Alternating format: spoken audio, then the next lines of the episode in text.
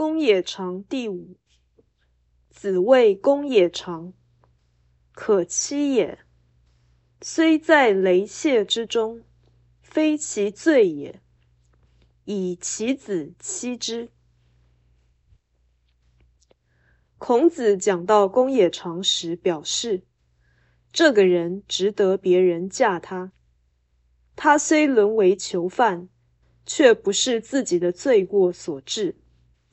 其后，孔子。更将女儿许配他。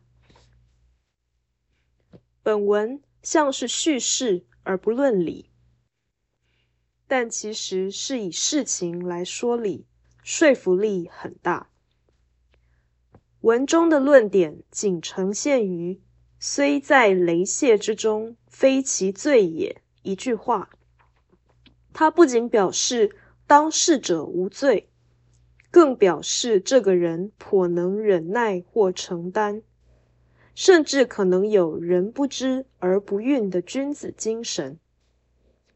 不论如何，本文强调结婚与交友相似，应该以道德为联系，同时暗示孔子支持以父母之命结婚的传统。因为它是社会次序建构的一环，所以必然善多于恶。